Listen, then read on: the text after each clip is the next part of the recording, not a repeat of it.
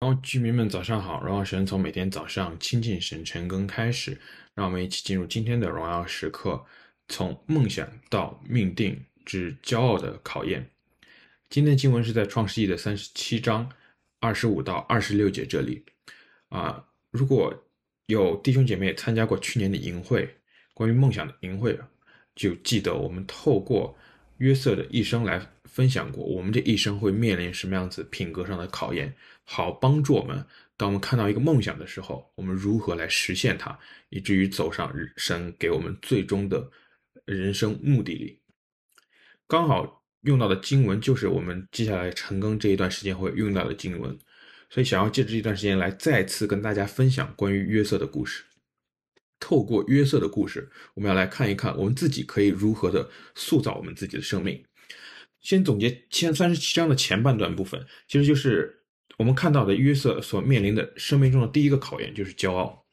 骄傲有一个非常非常大的特点，就是一颗骄傲的心没有办法安静下来。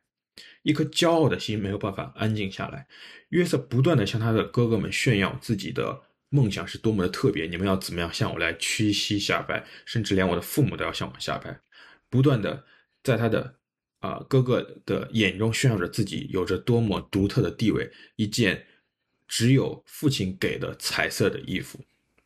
甚至不断的向他的父亲来打他哥哥们的小报告，这些写在三十七章的啊、一开始的地方，以至于当他的哥哥们在一起聚在一起，远远的看到约瑟出现的时候。就想要动了杀心，想要来杀他。这个时候，约瑟十七岁，而他的哥哥们其实已经三四十岁了。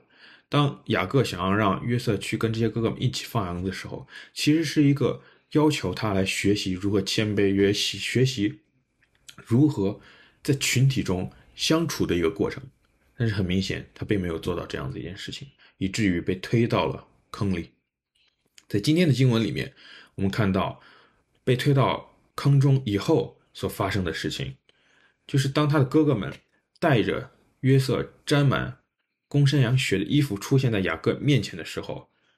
雅各就直接哭了。雅各就知道发生了什么，好像自己真的知道了真相一样。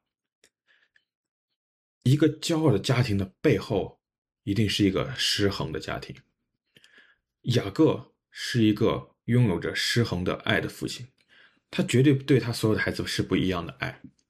他对约瑟的爱是偏爱，以至于让偏爱的人都失去了基本的判断能力。当他看见这件带血的彩衣的时候，他就知道他的儿子不在了。然而他甚至都没有去确认一下，没有跟他其他的孩子去确认一下，这真的是事实吗？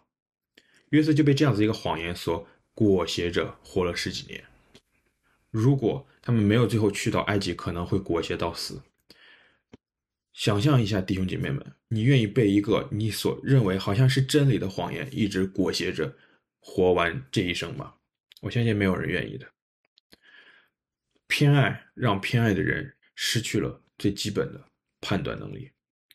约瑟是被偏爱的儿子，但是不要忘记，雅各也是被偏爱的儿子。雅各和以扫在出生的时候，他的母亲就选择了他自己。可见偏爱的摧毁性在今天的家庭中是传承的，在今天的家庭，在今天的教会里是普遍非常存在的。我们要思考：我们是否因为偏爱而失去了基本的判断能力？我们是否因为自己就是那个被偏爱的人，所以自得意满，所以充满了生命中中生命中充满了骄傲而不自知，没有办法清楚地认识自己？我们是否因为不被偏爱，没有得到我们觉得应该得到的爱？就失去了一颗基本的爱人的心，甚至是充满了悔恨和想要报复的心。我们要审审查，我们要去不断的发掘我们自己内心的声音，好像神来求医治，来求修复。今天我们要来思考一个问题，就是我自己的生命是否被一些人已经宠坏了，以至于我的生命里充满了骄傲而不知道。或者你今天就是那个给予偏爱的人，你是否对一些人有着失衡的偏爱，以至于衍生出了失衡的关系吗？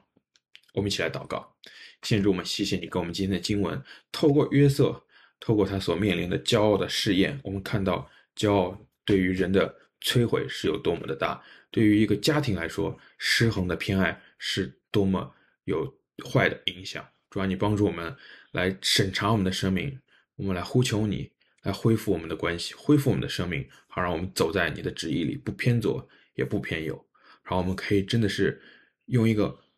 神你完整的样式来承接你给我们的命定。耶稣，我们谢谢你，奉耶稣名祷告，阿门。弟兄姐妹们，活在神的心当中，每一天都是荣耀时刻。新的一天靠主得力，加油！